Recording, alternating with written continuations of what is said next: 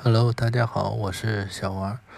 今天要聊的是十二月三十一日这一集的奇葩说。下面我就说一下这几个辩题。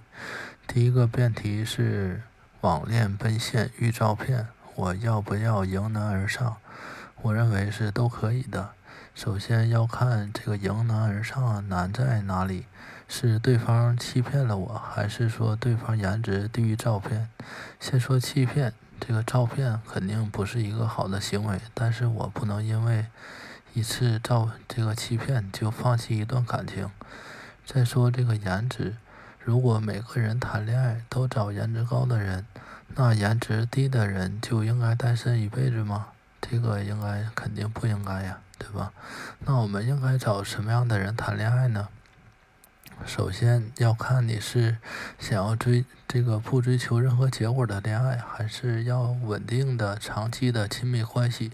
前者肯定不需要什么标准了，后者的话需要两个人在相处当中不断的磨合。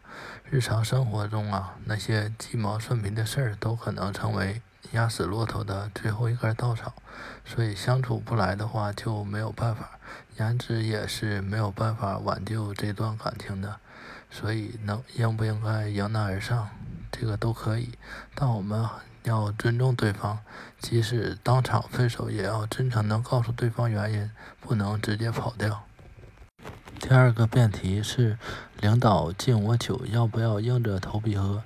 这个我认为都不应该选呢。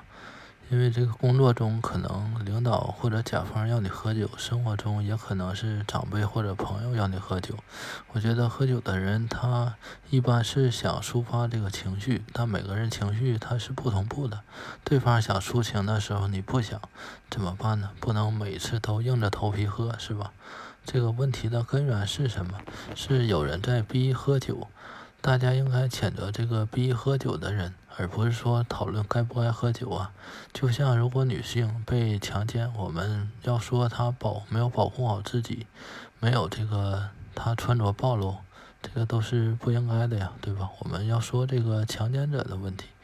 所以，当弱者这个剥削，当强者剥削弱者的时候，我们虽然希望看到弱者最终打败强者，但我们也不能逼迫弱者反击，因为消除这个剥削啊，不是说只有弱弱者这个责任，而是说我们每一个人的责任。所以我们应该问问自己，我们有没有制造这个不平等，有没有在发生不平等的时候去阻止这个事情，对吧？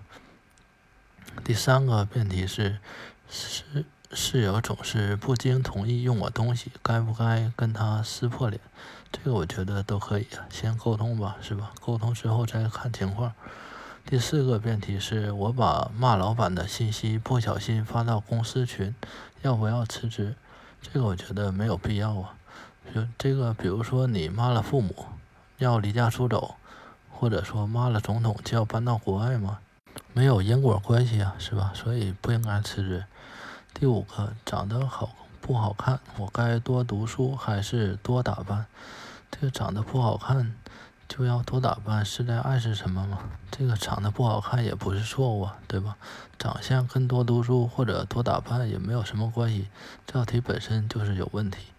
再看第六个，第全人类带着记忆重启二零二零，你支持吗？这个我认为不支持啊。如果能重启二零二零。那汶川地震要不要重启？南京大屠大屠杀要不要重启？如果时间可以倒流，那大家都想要把过去修改到完美了，对吧？你希望工厂零排放，可工厂希望利润最大化，那大家就陪着你们反复重启吗？这个也没有这个必要啊。所以面对过去的不完美，我们是要学会放下的。我们不能只站在自己的角度看问题，最好。一定要站在这个全人类的角度去创建未来，让未来更平等、更美好，是吧？再看第七个，劝你早睡和陪你熬夜，哪种更爱你？这个我认为都不选呢。这个为什么要对两种爱的方式分高低呢？是吧？大家都只能用更高的方式爱别人吗？如果陪你熬夜是更爱你的话。那替你解决让你熬夜的事情，是不是更爱你？这个替你做所有的事情，是不是更更更爱你呢？最终爱你就要成为你的奴隶吗？这个所以说呀，爱不是用来比较的，还是要用心感受啊，是吧？那今天的节目就说到这里了，下次再见，拜拜。